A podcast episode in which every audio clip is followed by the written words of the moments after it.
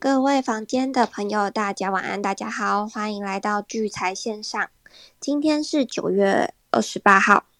星期二，我是松松，感谢大家今天的收听。那我在聚财网的笔名是台股甜心松松，我都会提供盘前及盘后的资讯，那大家记得关注起来哦。另外呢，如果有证券交易买卖相关的问题，都可以私讯问我，或者是呢，可以在这边 Clubhouse 直接小飞机我。那又或者呢，可以在我们聚财线上的赖社群直接 take 我 at 我。那我有看到的话，我就会立即回复你们。还没有加入我们聚财线上的赖社群，直接去 Google 帮我搜寻聚财晚报。那聚财晚报呢，跟聚财线上的社群是同一个。我们的节目呢是周日到周四的晚上九点开始，八点五十呢就会开启房间，那大家记得 follow 起来。另外呢，我们聚财线上的赖社群，大家都会一起参与讨论，然后也会提供许多资讯。还没有 follow 我们台上讲者的朋友，也要记得 follow 起来。今天呢，台股呢又跌了。好，那松松就是只想要分享一件事情，就是因为我看，就是不管是新闻啊，还是就是报纸之类的，就是一直就是一直不断的就是有说，就是目前的大跌呢，是因为什么恒大的利空啊，又或者是中国的停电影响什么等等的。那其实我就觉得，就是大家就是比较。被影响，被被骗了，因为我觉得每次在大跌的时候，大家都很喜欢去找那个为什么，但是其实没有这个为什么，就是那个原因是大家编出来的。因为我觉得你们也知道恒大，然后中国停电也不会影响这么多，要不然昨天昨天其实也没什么跌。那其实 PCB 今天有有某几张个股已经有点翻，就已经翻红了，所以也不完全是那几个原因，那只是因为我们就是跌了要找一个原因嘛。其实现在。跌的最大原因就是因为空头的趋势还没有结束啊，因为均线跟量能都还没有出来，那所以不要再想说什么可能会大涨还怎样的，就是要等空方趋势结束，要不然就是等量能回来。好，今天台股呢跌了一百三十二点，那成交量是两千五百七十二亿，那今天你看才两千。两千五百七十二亿而已，就是量能都还没出现。然后今天收盘是收在一万七千一百八十一点，在占比的部分，第一名是电子族群，那占比是五十三点五九个百分点。第二名呢是运输类的十六点五二个百分点，那第三名呢是塑胶类的六点零八个百分点。在三大法人的部分，三大法人呢今天都是卖超的。那投信卖超了四点一六亿元，自营商卖超了十点四一亿元，在外资呢卖超了一百三十九点五五亿元。你们看看，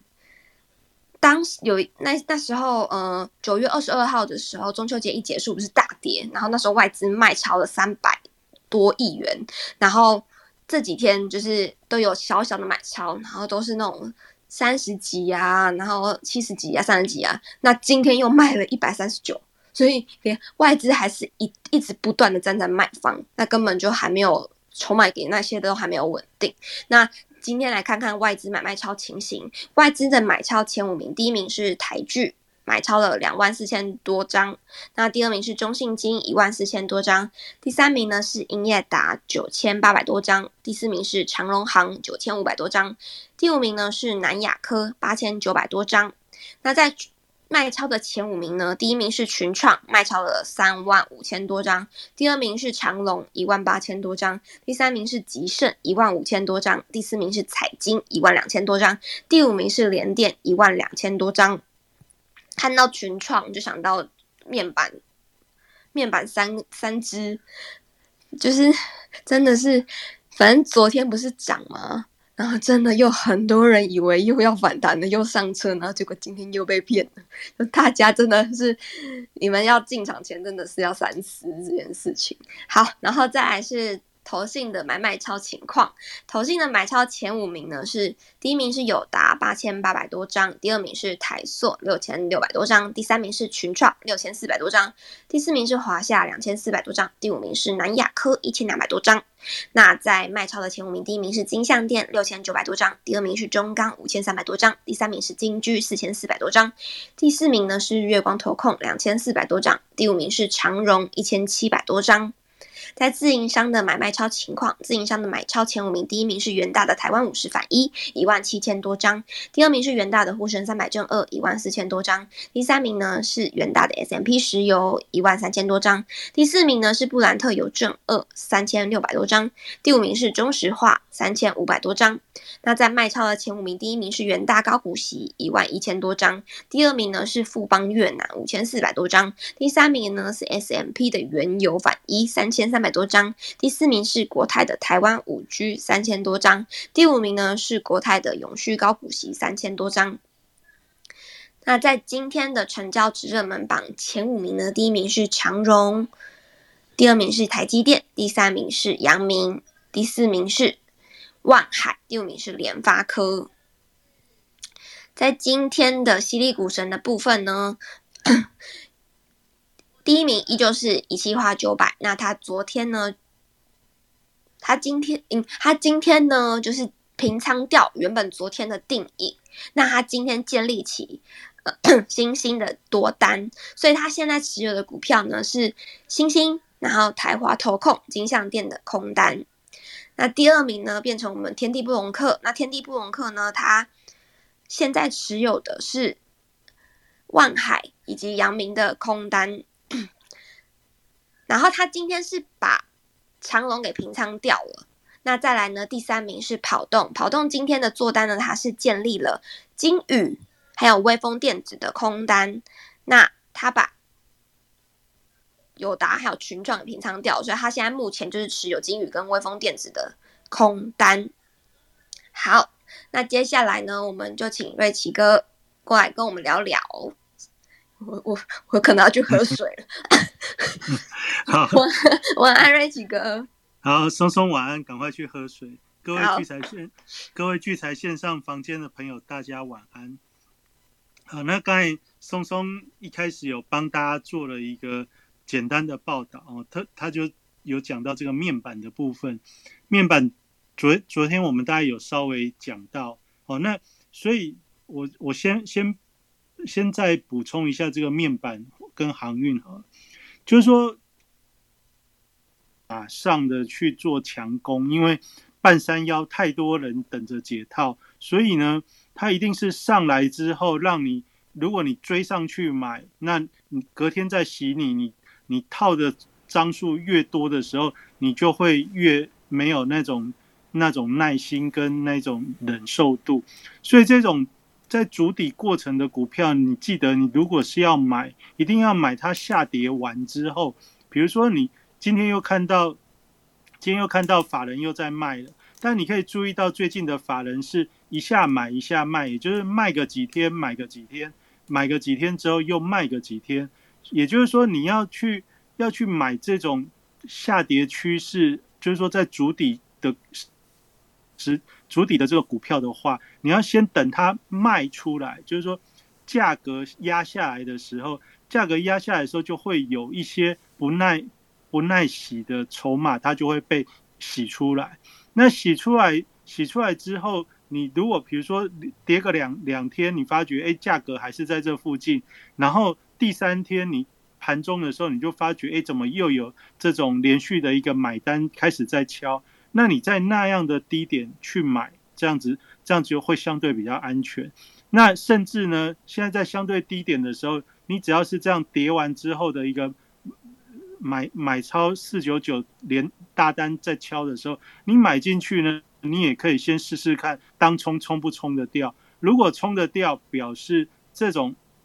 这种股票开始有在转强，那你就这样来来回回的利用。这样子的节奏去去平衡掉你的成本，当然这说起来是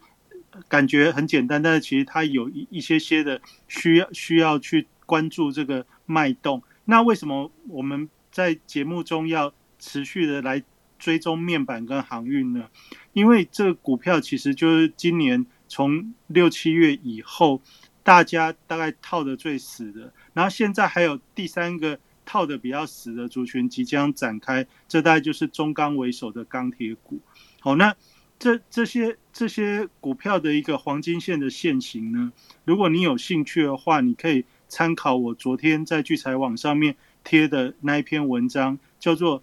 呃，彩金、长隆、台积、国泰金、中钢、黄金线哦，零九二七哦，就也就是说，你从昨天的一些这个这些股票的一个现形，大家可以知道说，现在的一个大盘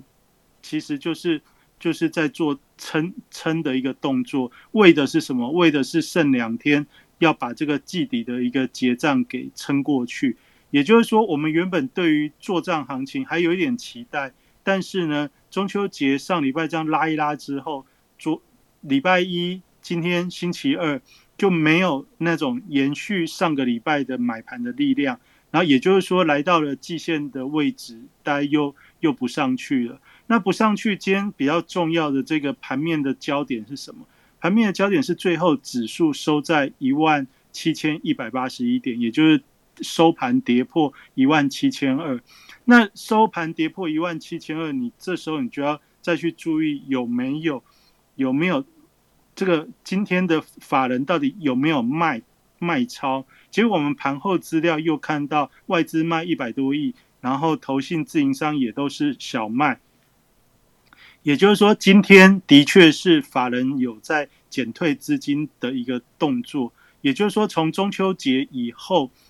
这个外资的部分在上星期中秋节回来，先卖三百亿，然后这个礼拜星期二再卖一百亿，那过程中的反弹大概都是小买，也就是说从中秋节到现在为止，法人应该是你把它想成退资金的机会比较比较高一点。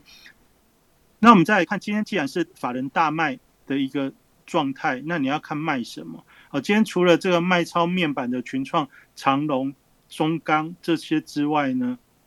其实这一路这些卖超过程当中，卖最重要的事情是联电。联电是七七呃八月八月反弹的一个主要的一个角角色，但是呢，从最近指数开始在回档的这这大概两三个礼拜过程当中，其实联电是一个退资金。开始比较明显的一个一个一个个股，也就是说，你如果看到联电经常在卖超的前几名的时候，这显示出说以外资的一个立场，它不会在这边去大幅的拉抬指数。好，那你看到最近盘面上比较强的族群是这个塑二线的塑化股，那二线塑化股通常在以我今年的一个观察，大概只要是季底要做账的时候。投信都会以这些二线的塑化股，比如说台剧、雅剧、华夏为拉抬的一个主轴。那当然，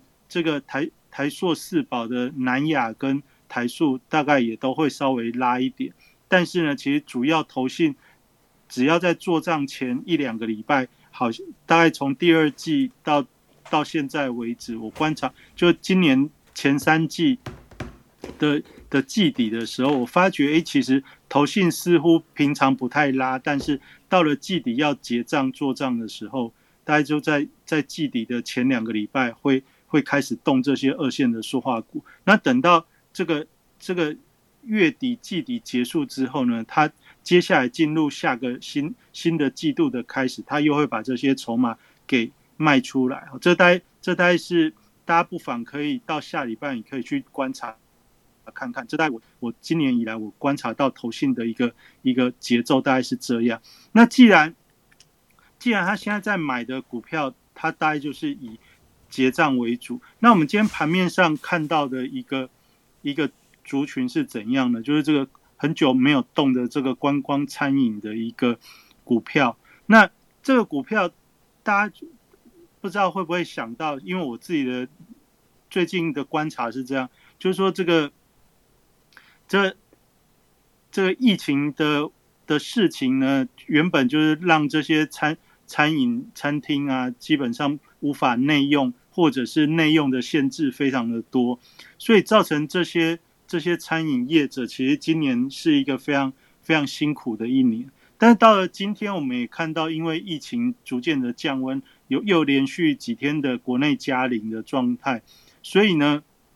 像台北市就即将要宣布说，诶，如果你同桌用餐的人彼此认识，是有有有机会可以不加隔板。那这当然对于整体就是说这些餐饮业者，他在招揽这些内用的一个族群，特别是聚餐、聚餐或者是交易的这种这种客。客人呢，这个机会就开始频率会比较高。那再加上我们知道这五倍券的这个预定到发放哦，下礼拜就是双十节前的话，就就会有第一波可以开开始领到这个这个五倍券的的事情。也就是说，到了十月份以后，对于这些这些餐饮餐饮业者，不管是饭店，不管是餐厅，那基本上都有一个想象的空间。也就是说。这几千亿的五倍券的消费动能，如果加进来的时候，它是会有一个想象的空间。那你当然说，这个到底会不会真的有多实质的一个受惠？假设假假设，就算没有疫情的话，这些餐厅或饭店原本的业绩可能也本来就是在某个某个水准。那加了这些这些刺激方案之后，是不是真的能够？再创荣光，这其实大家都有点有点怀疑。好，但是我们如果从股票的一个角度来看的话，你大概可以不妨来观察一下，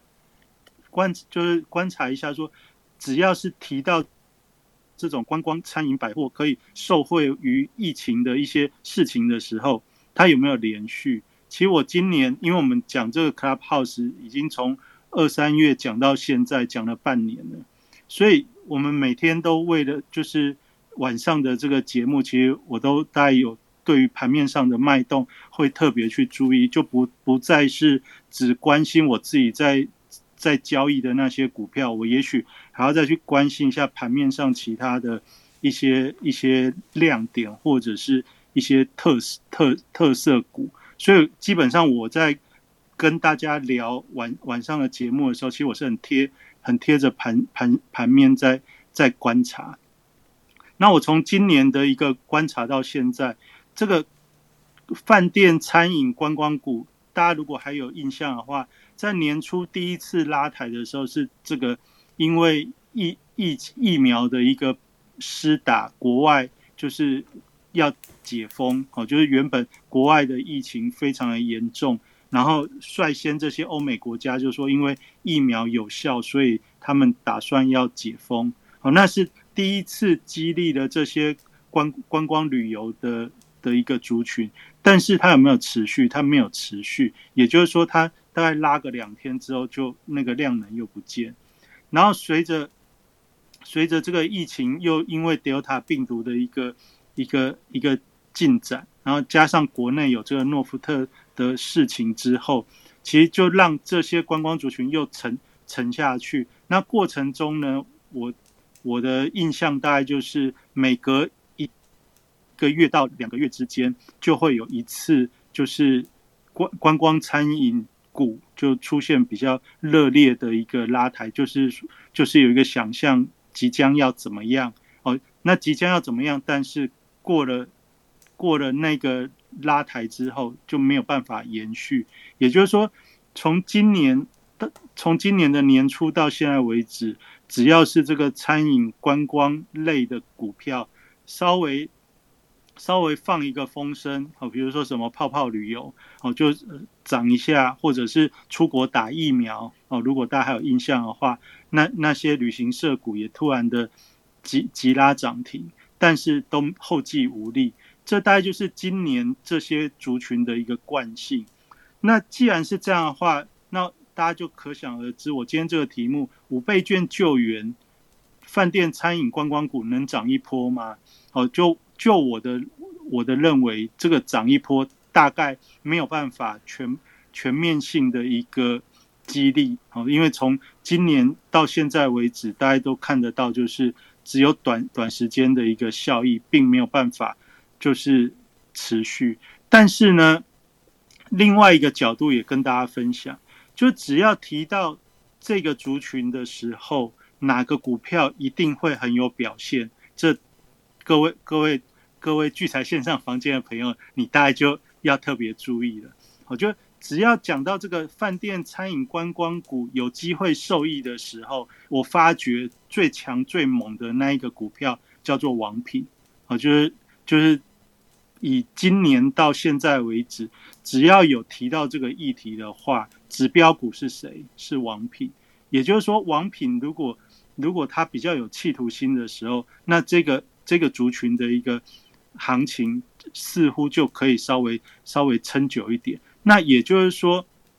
也就是说，如果你要去关注这个五倍券救援到到底能不能救援成功，那我大概可以跟大家来来分享，你可以关注的一个重重重要的亮点股，应该是王品。好，那王品的一个股价，当然从以前很高到这阵子的这个。就是运营的一些一些调整跟跟跟转换呢，当然它的股价是低迷了非常非常久的时间。但如果你从最近的这个这半年一年的一个讯息来看的话，你如果觉得说五倍券的救援的确有机会让观光观光族群走一波的话，那你的观察重点你可以从王品去做一个出发。那王品做了出发之后，再来注意的是今年新挂牌的这些公司，比如说这个水饺股的八方云集，或者最近刚新贵挂牌的这个路易莎，那这些这些都是今年新挂牌的股票。那一挂牌之后，像八方云集就就就趴下去啊，就就下下饺子就扶不扶不起来的饺子啊。那你就要想另外一个事情是。如果这些新挂牌的公司，它接下来有机会可以可以来来就是争点面子的时候，那他会不会去争这个面子？也就是说，观光百货呃，就是观光餐饮这个族群的话，那你大概接下来要去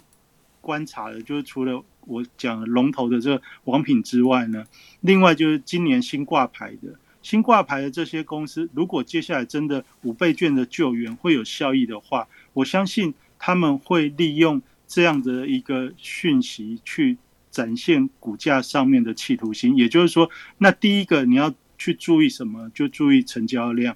这些这些餐饮餐饮的族群、观光的股票，其实最最大的一个困难点都是不受。就是短线投资人的青睐，也就是说，它的成交量通常都不是太高。但是呢，有一些时候会例外，就是说，当盘面上已经很焦灼，不知道要做什么的时候，如果资金有一波进去，进去把成交量能顶高的时候，他们的确是有有机会走一波。也就是说，你在每天的这个盘中，你如果有兴趣观察，你可以先从它的类股。类股的一个成交量能占比去做一个去做一个检视，也就是说，大家知道有量有价，先有量，后面比较容易有价。那你去看个别股，那我刚已经跟大家讲，你可以注意的那个股票，但是有时候你还没有看到，还没有看到有有它它有特别亮点的时候，那你要去注意，你大概也不太会花时间去注意，因为。盘中也许你要注意的股票也蛮多的，那但是我们大部分的投资人都会稍微看一下今天，比如说电子股的占比、金融股的占比，或者是航运股的占比等等。但你可以稍微再瞄一下的是，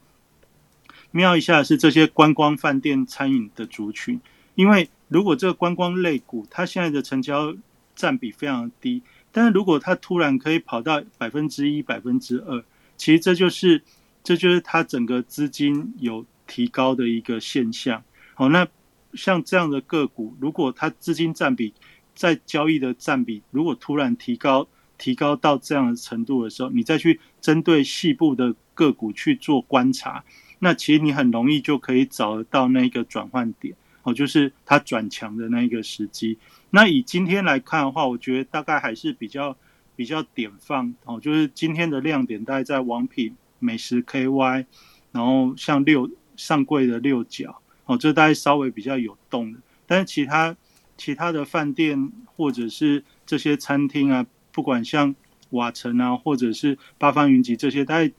就算是涨，但是也没有非常强劲的一个力道。但但，我们今天从盘面上，大家在关注这个限电啊，或者恒大的事件，就中国影响的事情，去影响到很多电子股的一个转弱。但也就是因为这样子，盘中呃观光类股这些饭店的一个上涨，好像似乎出现了一点亮点。但是其实总归来看的话，以今天这些。股票的涨幅，就算最强的、最强的王品这些，其实涨幅也也都还没有到像上半年那样子突然冒起来就涨停的那一种、那一种气势哈。就是也就是说，你不妨有兴趣的话，你可以开始去关注。毕竟这个五倍券也还没有实行嘛。那五倍券如果发下来的时候，又是这个餐厅的餐厅啊或饭店这住房优惠，其实。我们大家都比较会去注意的，反而是注意说这些饭店啊，或者是餐餐饮业者他的优惠或者它的方案可能是怎样。如果是你在看到这些方案的时候，你会真的觉得很心动，那也许对于第四季的一个业绩，或者到农历年明年的年初的话，这些的确是有可能受惠哦。也就是说，也就是说，现在我们也许不用单纯去观察他们的。业绩啊，营收，因为这都已经是过去式。我们现在中秋节后到明年农历年的一个做股票的一个概念，就是要要去思考的是有没有可能有转转机或转变。也就是现在已经到第三季的结束的时候，大致上财报好的大家也都知道，不好的大家也都知道。但你会发觉最近在上涨的股票，通常都是财报比较不好的股票。不相信的话，你可以按照涨幅排行榜里面去点那些大涨的个股，特别是价格不是太高的，很多会会涨的股票，其实你现在点进去，你会发觉它的财报上半年的数字都不是太亮眼，甚至是甚至是红字的。但是既然这些财报是红字，那为什么会涨呢？基本上就是说，因为来到这边坏已经坏到极限，大家就会想说。未来有没有转机的可能？也就是说，从中秋节后到明年的农历年之间，因为中间会有接下来的财报空窗期，所以各自做梦的一个机会，其实反而是这些这些所谓主主力或者大户的股票，它是产生上涨动能的一个原因，就是充满了想象。比如说今天的这个脸书也宣布了，他们要投入五千万美元去。发展元宇宙，哦，就是这个这元宇宙的一个题材，我觉得对于未来来说，因为现在全球的一个疫情之下，我们这一阵子的节目也有跟大家聊到，就是这个虚实之间的一个整合。比如说以前我们这个线上会议、线上会议或线上线上课程，可能是我们人透过这些终端的 device，就是不管是平板或电脑。我们大概就一人一个荧幕，然后彼此看着荧幕去做去做交流，那个真实的临场感还是相对比较比较比较疏离很多。但是如果你是用这种虚拟实境或者加扩增实境的这种这种这种会议模式的话，那人与人之间的这个呃，就是会议交流的临场感，或者是共同去做一件活动的临场感。那就会跟真实的一个状况会会拉近许多，这也是脸书他们他们现在愿意花比较大的资金去发展这个这个这个事情的一个很大的一个出发点。那这个东西呢，大家就就可以联想一下，就是说，就台股来说，这个这个题材或这个题目，它是它是新的，而且是没有没有发酵的。那假设从国外。的一个发展的经验来看的话，它只要是一个题目，它在以后就总有会发酵的时候。大家想，这个最早这个特斯拉，它它这个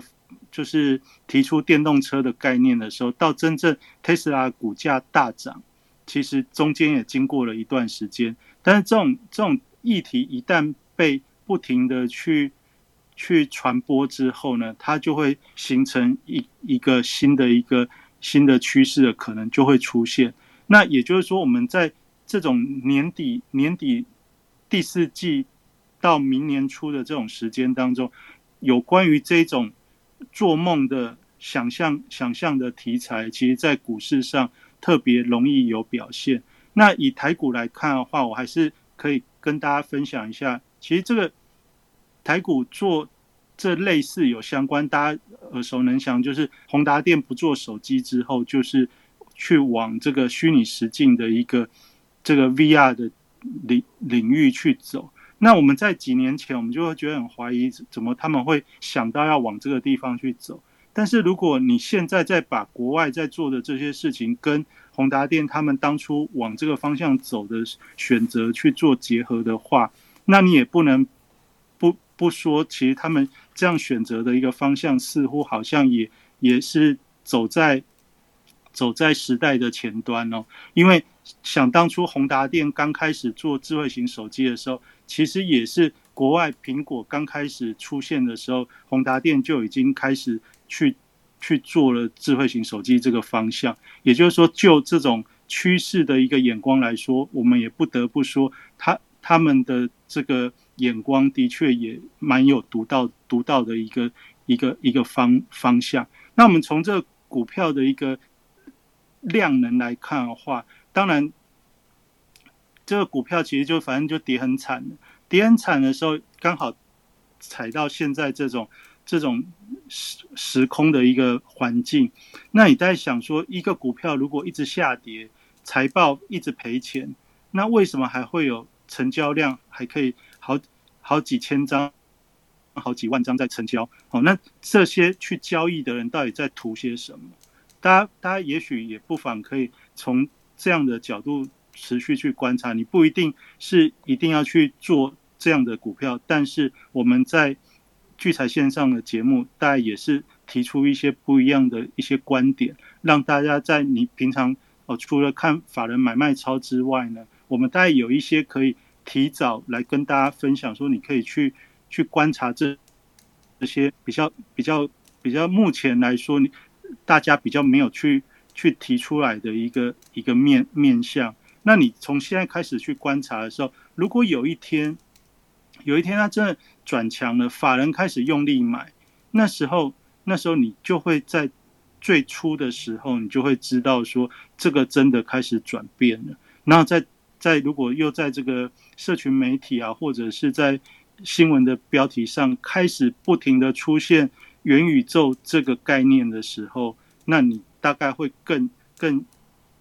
更快的融入这这样子的一个思维。哦，这大概是我在今天就是就台股的部分来跟大家做的分享。那这几天大家都会都会被这个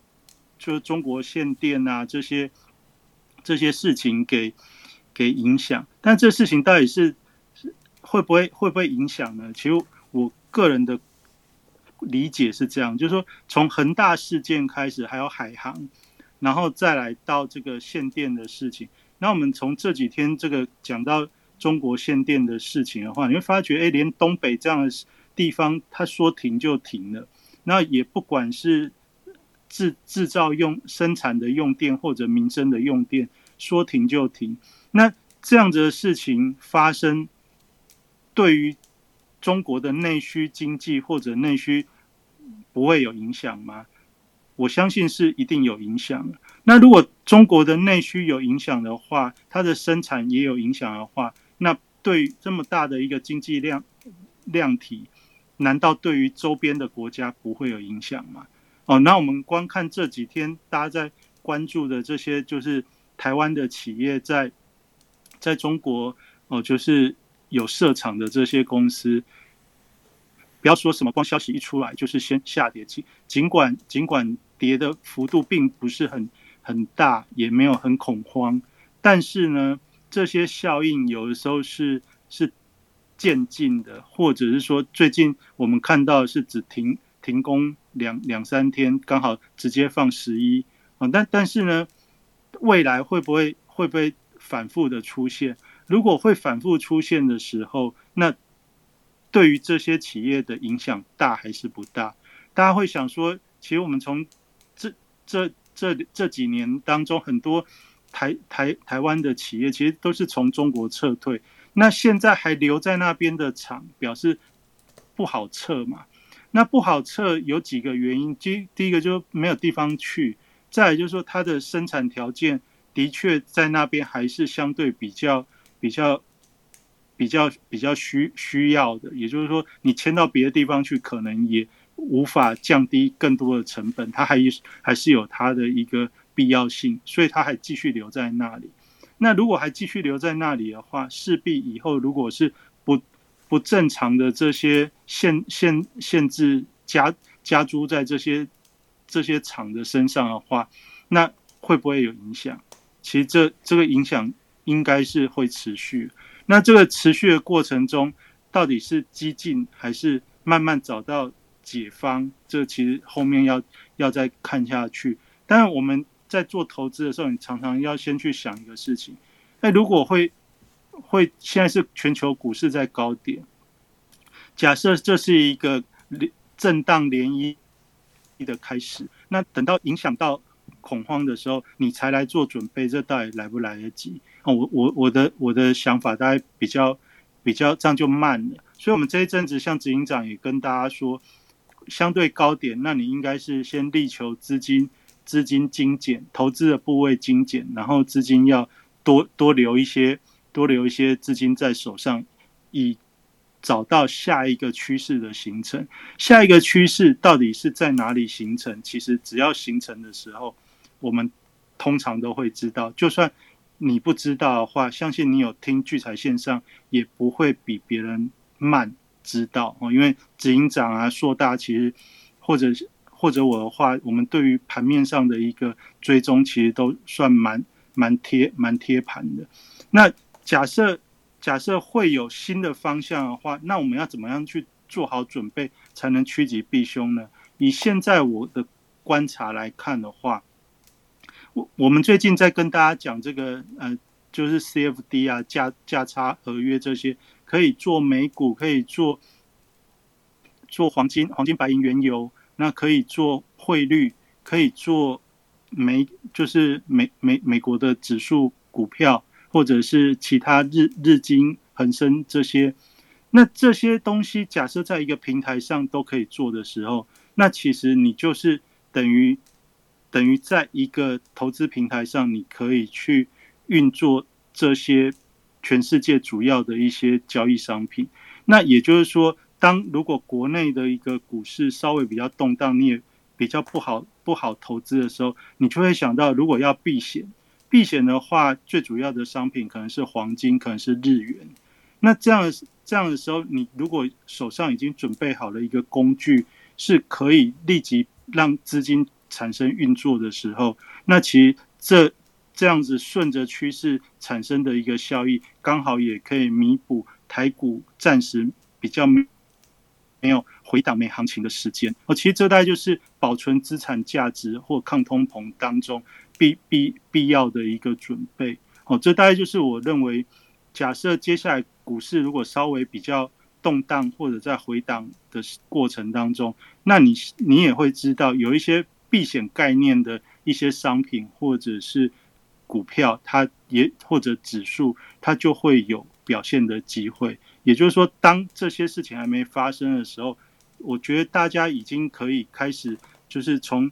站在台股的一个基础上，开始去探寻说其他的可能性。哦，这大概是我认为说，假设有一天这些这些。股票市场的动荡展开的时候，我们事先做好准备，总是比较好的一个方向。好，那那我们也看最近这个，如果大家不知道有没有听看那个什么 YouTube，就是像印度神童，印度神童最近其实蛮红的。那他最近就说，诶，这中国这就或者他常会说台湾几月几月怎样，或中国几月几月怎样。那讲了之后，其实我没有去验证啊，我也但是。但是从这个网络上的一个反馈来说，好像蛮有一回事。然后我就很好奇啊，因为常常常常听到这这些网络的传言。那今最今天刚好新闻也有写一个说，哎，印度神童说，哦，中国的事情还不会结束哦，那更严重的时候可能会在明年的三四月。啊，那这个慢慢一层一层的累积，等到比较严重的时候，可能是明年的三四月，就春天的时候。那当然它也有所本，因为它是我看起来它是用这个星座之间的一个关系，比如说木星什么东西撞木星，什么什么地。东西撞撞水星之类的，从星座学的一个角度，虽然是玄学的部分，但是总之站在大那种呃玄玄呃印印度神童嘛，既然讲神童，它本来就是一个比较玄学的一个一个角度。但假设我们宁可信其有的时候，我觉得站在投资的角度，你就是要去做好风险的管理，你就要先想好。坏的坏的事坏的事情，如果真的发生的时候，我们的资产该如何去做调整跟保护？好，这大概就是我们从现在之后到明年的年初，应该都可以逐步去做学习跟思考改变的地方。那那我今天的分享大概到到这边，那等一下执行长应该还会有一些新新的东西跟大家分享。今天他也很辛苦啊，在那个群益新。群益杠杆的新商品发表会，刚才刚才也跟我们分享了蛮多。那我们接下来就把时间，我先把时间还给松松。嗯，好，松松松可能有事，哎，谢谢谢谢明哲兄哦。那呃，各位线上房间呃线上的朋友大家好哦。那刚 刚接着这个明哲兄说的，就是说不知道大家刚刚有没有看那个呃群益期货的那个美股 CFD 的新品发布会哦。在七点的时候，在 YouTube 上有直播，那它的连接我们也有贴在我们那个聚财线上的呃赖社群上面哦。如果你还没有加入聚财线上的赖社群，请在 Google 搜寻“聚财晚报”好，“聚财晚报”，我们每天也会传晚报在这个赖社群。聚财晚报跟聚财线上用同一个赖社群，所以你找到聚财晚报的赖社群，就是可以找到聚财线上的赖社群。那里面有刚刚新闻发布会的这个呃。YouTube 的连接哦，大家可以去看一下。那如果你这个本来就是在社群里面，可是你刚刚可能在忙，没有关注到的哦，也请等一下大家可以去看一下。那如果你刚刚已经有看哦，就非常感谢你，你就在聚财线上这个打一下，说你刚刚有看哦，那就就就就对。但其实我觉得我讲的不太好，因为其实那个本来本来他们有给我一些题目哦，然后我跟那个呃呃黄副总哦，那。他跟跟我对话，我们就对对对对，就还，好像都没有照着题目在讲哦，而且我都不知道他要问什么，哎，突然就丢一个题目来来问我。对，那当然当然，如果私底下聊，应该会聊得更精彩啊。台面上，我有时候就不晓得 要讲到什么什么什么尺度哦，因为这个东西，这个 C C F D 这个东西就是。自古以来哦，就是在台湾，就是没有和和就是特别是这个美国个股跟指数哦，那外汇其实已经两三年的时间了，那黄金原油也在两年前就有了，一两年前就有。那指数跟美股个股这个，就是从上周开始哦，我们台湾才最新成在群益期货的杠杆哦，NT 五可以做这样子的交易。那它有它非常特色的地方，最重要的其实就是。呃，我之前跟各位提过，就是它没有，它是有杠杆的，给你大概就是，比如说股票是五到十倍的杠杆，然后指数大概二十倍，然后那个外汇大概三十倍的这个杠杆，它是给你杠杆的，但是它没有到期日，不像期货是有到期日的。哎，所以如果你这个如果没有下太大，你可以一直凹，一直凹，一直凹，凹到它回来哈。当然，你可以说它如果不回来，那我也不知道啊，就是输得很惨。哦，那你可以没有到期日，然后呃，它的这个口数可以切到很小，可能可以切到零点一口或者是零点零一口哦，那就可以用很小，可能几十块美元的资金就可以做一个呃，可能外汇啊，或者是这个呃原油哈，大大概这样子。那黄金可能要多一点钱这样。那这样其实就是，呃，是一个相当呃，就是好用的一个投资工具。那包括我这几天啊，其实刚这个今天这个题目哦，其实今天就没什么新鲜事啊。我觉得今天也没什么新鲜事。然后这个标题，这个呃，明哲兄哦，跟这个我们研究团队这边想出来之后，我我因为在忙哦，就同意了。那其实我觉得标题，呃，跟我前两天都讲完了，我今天也没什么新新的事情哦。哎，我真的非常建议各位去听前天呃周日跟周一这两天的这个聚财线上哦。那当然里面有硕大跟明哲兄都讲的很好，但是 我讲的部分，我觉得几乎全部都命中，哎，也没有什么意外啊，全部全部都逐渐在发生哦，全部都逐渐在发生，所以我也不太想讲哦，我有些不太想讲，各位回去听哦，各位回去听。那那重点是。我们因为各个，你看群益期货的这个新品发布会找我去了，所以我当然要帮忙一下。我礼拜五要开一个跟明哲兄开一个 MT 五的第一堂课哦。那你们如果我我在想说，应该要吸引你们进来进来听啊。那进来听我，我昨天很用力的，我昨天很精准的讲的三个商品，不知道各位有没有记得，脑中有没有记得这件事情？我讲了什么？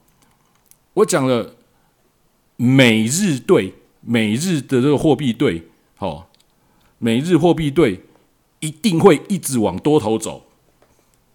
你们如果手边有每日对，你进去看今天到底走成什么样子，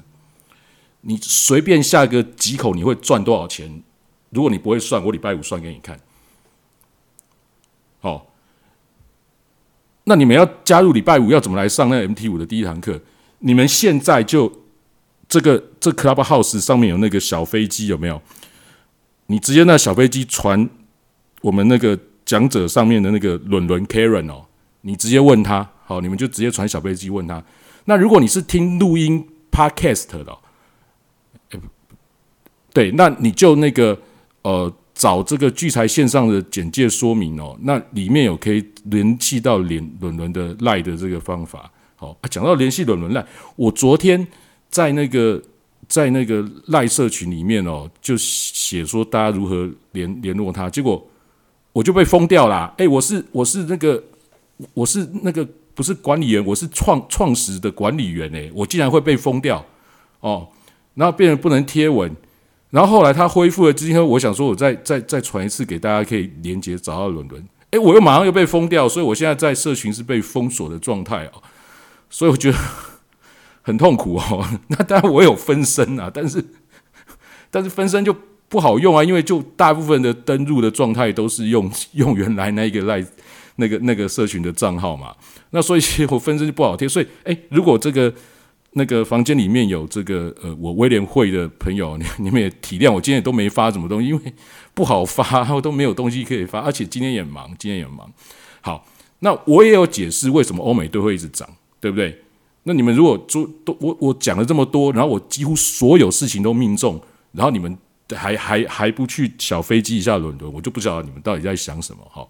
好，那我昨天告诉大家，如果你是做股票，你如何去避免这个问题？呃，我其实也不是昨天讲，我已经讲了好几，就是一两个礼拜，就是说你一定要把持股降到最低。好，那不然呢？我昨天已经很明确告诉你，好，或者我之前跟你们讲，你们要反过来做。不要做多股票放空指数，要做空弱的股票做多指数。为什么？所有的人都在台面上拉指数，包括中国大陆也是哦。中国大陆今天的股股市看起来还涨。第一，他们拉指数；第二，你们知道他们涨什么吗？全部涨能源股。好，全部涨能源股。好，那这个前因后果，这个能源什么，这个限电什么，这个中国大陆有什么问题？请大家去听这一两个礼拜的聚在线上。没时间你就听昨天跟前天的就好了。好那我在讲什么？对，那我跟大家如果说趋吉避凶，那我昨天说，那如果你想要避指数呢，你就是做多股票啊。你想要避指数，你要避哪一个指数？我昨天有没有讲的非常明确？我昨天第一个讲每日对，第二个讲指数，我就跟你说，你不能去空这种指数，像台湾加权指数会被拉台积电，你去空道琼，他们这个大指型指数也会拉。好，你看我们看到中国大陆也是这样子，你要空哪一个？空 Nasdaq 啊，我昨天不是讲那么清楚？你看这两天 Nasdaq 的走势是怎样？你随便空一点点，你到底是可以赚多少？我都不好意思算给大家哦。你就跟你们说了这么多次，就是赶快把这个、这个、这个、这个杠杆这个东西弄起来。你这小资金可以切的很小，就很好做，你知道吗？很好，很好做啊！哈，好，那我第三个讲什么？我就跟各位说，因为这个能源什么的这些有的没有的哈，包括我前前两天讲，那其实这已经讲很久，就是这个油价的部分，就是是一路走多，甚至可能可以创高，但这个我没把握啦。但是我觉得这个趋势是非常明显的，因为油这个真的它有时候因素是变化的很快啦。好，但是不管那油，我说是会创高，但我自己也不太做油，因为它真的是有时候瞬间哦会。可能这个五趴到八趴的涨跌都有可能。那那个有时候瞬间，比如说那个欧佩克怎么样啦，或者是 过去那种两亿战争啊，或者是这样，那个波动会非常可怕。你再多的保证金，可能都都都都很危险。那当然，我们如果做杠杆，它可以切小，其实其实就可以避免掉这个。如果是你是做期货的这种问题哦，所以这个这个就这个东西就是非常好好处理哦。所以我昨天。我平常也没讲那么明显，我昨天已经讲那么明显了。大家如果昨天听听，然后今天跟着做，我都不知道这样可以赚多少钱哦。那那当然，我这个这个这这个趋势，我在更早几天就已经跟威廉会的朋友说了。那我也不晓得他们有没有听。其实我觉得很奇怪，就是说。你很精准的事情哦，讲讲讲，然后大家都不听。那偶尔讲到一个，哎，可能不不不准的哦，因为不是圣人嘛，不可能每次都准。哎，结果那一次大家就会听哦，这很奇怪，对不对？那我们我们也只是分享我们的做法，我也没有叫你买卖啊或者怎样，我只是分享我的做法。我觉得，哎，这个趋势是很明显的，其实看得出来的。那为什么国际局势其实是比较明显？因为比如说，比如说。原油的趋势，黄金的趋势哦，黄金我觉得现在趋势比较难。我昨天也有讲哦，我昨天也有讲到哦，比如说我讲美日对的趋势，这个趋势不会一天反转啊。那原油是比较有可能，原油就是说那个因素，其他因素不会一天反转。它有可能反转的时候是什么？可能央行的利率决策会议啊，或者是什么 FED 主席讲话啊，或怎样怎样。那个会有时间点嘛？那个基本上做海外的这些东西，它都会有一个公布的时间点。那个时间点你去避开之后，再重新判断它的趋势，其实就好了。所以，所以这个趋势是可以判断。那我们如何去找到？比如说，你股票找不到多头涨的股票，那那汇率啊、黄金、原油，然后这个这个指数或者是美股个股，如果多空都很方便做的话，你总可以找到一两只还不错做的啊，对不对？那这样子，那你说，那资金其实也不用放太多啊，其实很好做啊。那当然，你如果说做海外的东西，因为我就一直做海外嘛，大家也知道，你如果做海外的东西，你如果金额够大，当然做海奇也很好啊，也不是不好。海奇的成本，如果你是做那种呃 mini 的，甚至比这个杠杆的成本一定是更低的啊。但是它那个本质上有很大的不一样哦，那个就是我在细在跟大家细谈啊，那个其实本质是不同，一个是下到交易所，一个是场外交易的。那场外交易的好处是很多很多，我刚刚讲的好。那另外一个好处就是说，你在交易所的时候，你去，你如果挂单，你不一定买到嘛。你挂这个现在的买卖价，你你挂上下一档，诶，不一定会吃到啊。好，那你如果去直接去挂它的那个呃高的那个价格买进，你也不一定买到啊，因为海外的这个市场。它的这个已经有物理距离的时间差，所以你挂下去的时候，它有可能直接跳掉。因为海外的这个指数什么的，他们基本上很多都是城市交易，它只要股票有变动，他们是整整群的那个上下十档是整群会一起往上跳，所以你挂进去也不一定吃得到。那那可是可是这个如果是这个呃这个这个这个 MT 五的这种杠杆的，诶，你看到价格你点下去哦，基本上就是吃下来啊。好，基本上吃下，但是有时候还是会有一点点差误差啊，但是就是会买到。那所以你如果说，诶瞬间你要去做一个怎样进出，或者是停损停利，种种都会非常好设啊。所以其实我觉得是非常适合散户做的哦。那那那我昨天也露一手，我就就跟大家讲几个商品嘛。那今天就呈现这种状况，我也不晓得会有这么这么精准，而且是准到无比准的这种状况啊。那既然你问我现在怎样，我觉得趋势还是没变啊。趋势还是没变，只是说它如果涨多，有可能稍微回档；跌多，有可能稍微反弹。但是我看今天 n e s t 可能弹不起来哦，今天可能弹不太起来。好，那这个我们就持持续看下去哦。那这个问题是什么？就昨天有提到啊，比如说，比如说大家可能觉得限电没什么事，诶，那其实很严重。我昨天已经看跟各位讲了，恒大我倒觉得还好，我上周也都讲没没有，但是其实恒大后续影响是很大的哦。后续就是还没有发酵，也就是我们知道。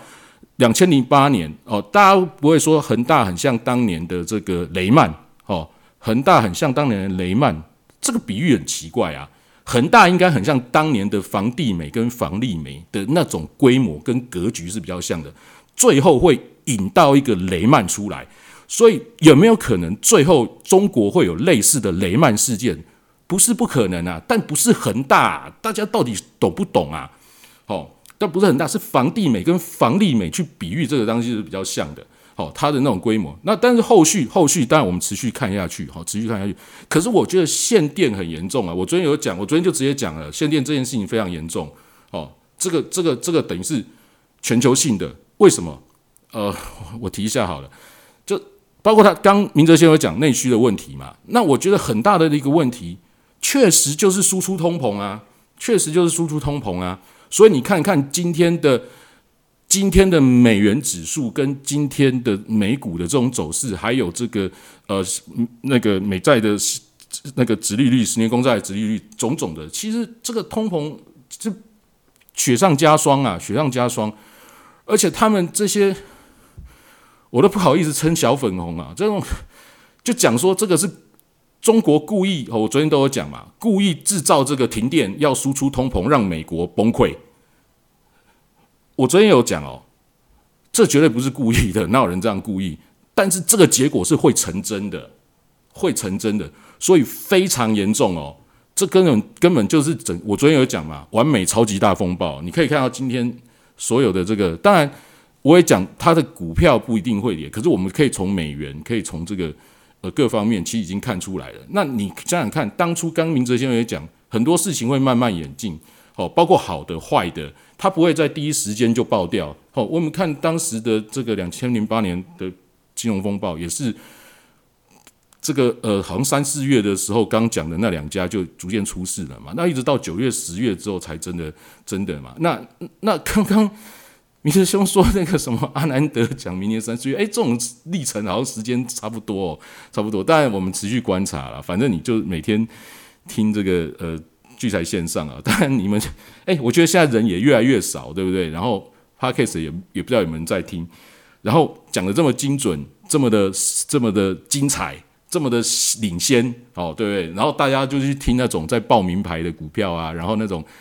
股市咨询啊，然后哎问这一档股票会不会涨，怎么的？哦，这种听的人就很多啊。那网络上也是一些事后分析的。哦，讲的头头是道的这种人很多，对我也不知道为什么，但无所谓啊，无所谓。哦，那那你们懂就好，会来听的表示你们是了解的，对不对？好，那也谢谢你们啊，不然的话我们也讲不下去。我有时候也就很懒得讲，就想说这么准，我就跟你们讲讲那么多，然后其实也没有什么人觉得诶很了不起啊。如果你们真的觉得很厉害，你们现在聚财线上赖社群反映一下吧，我有看不到什么人反应，对不对？讲都觉得蛮无聊的，你知道那种。啊，算了算了算了，不讲了。那我看看还有什么，还有什么啊？发布会要去看哦，发布会要去看。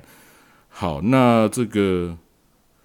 好，那这个如何趋吉避凶呢？趋吉避凶很简单，就是听聚财线上啊，就是趋趋吉避凶啦，就这么简单。哦，那你们就是每 每天听嘛，听不到就现在有录音要要去听，那也要反馈一下啊，对不对？那个留个言啊，或者是那个给个分啊，哈，或者是到聚财网上这个。我的留言去回一下，或明哲兄的留言回一下，对不对？好，那如果说哎呀，都都不好意思啊，也不知道留什么，那你现在是小飞机嘛，就传给有人问一下，说礼拜五 MT 五的第一堂课要怎么听嘛，对不对？这样反馈和互动，不然都嘛没什么人，这样讲下去也没什么意思。那讲的那么准，你们也不不不不不反应一下哦，那我觉得很累。哎，你知道我今天从早到晚跑了多少事情？刚刚还有那个什么发布会，对不对？不过那是是有点是稍微预录的啊，这因为他们有制造一下效果。啊，不过这些都是都是这样在跑的啊，所以你们然后回来还要做这个节目，所以你们真的好要反反反应一下好。那我今天大概就就说到这边，也没什么好讲的，请大家回去听昨天跟前天我讲的内容。好，谢谢大家。那个松松好像好像有事哦，那反正没事哦，请大家 follow 台上的讲者，然后我刚刚讲的这个事情，请大家就是呃帮忙一下，好，不然的话讲的好累哦。好好，谢谢大家喽。那今天就到这边，晚安，拜拜。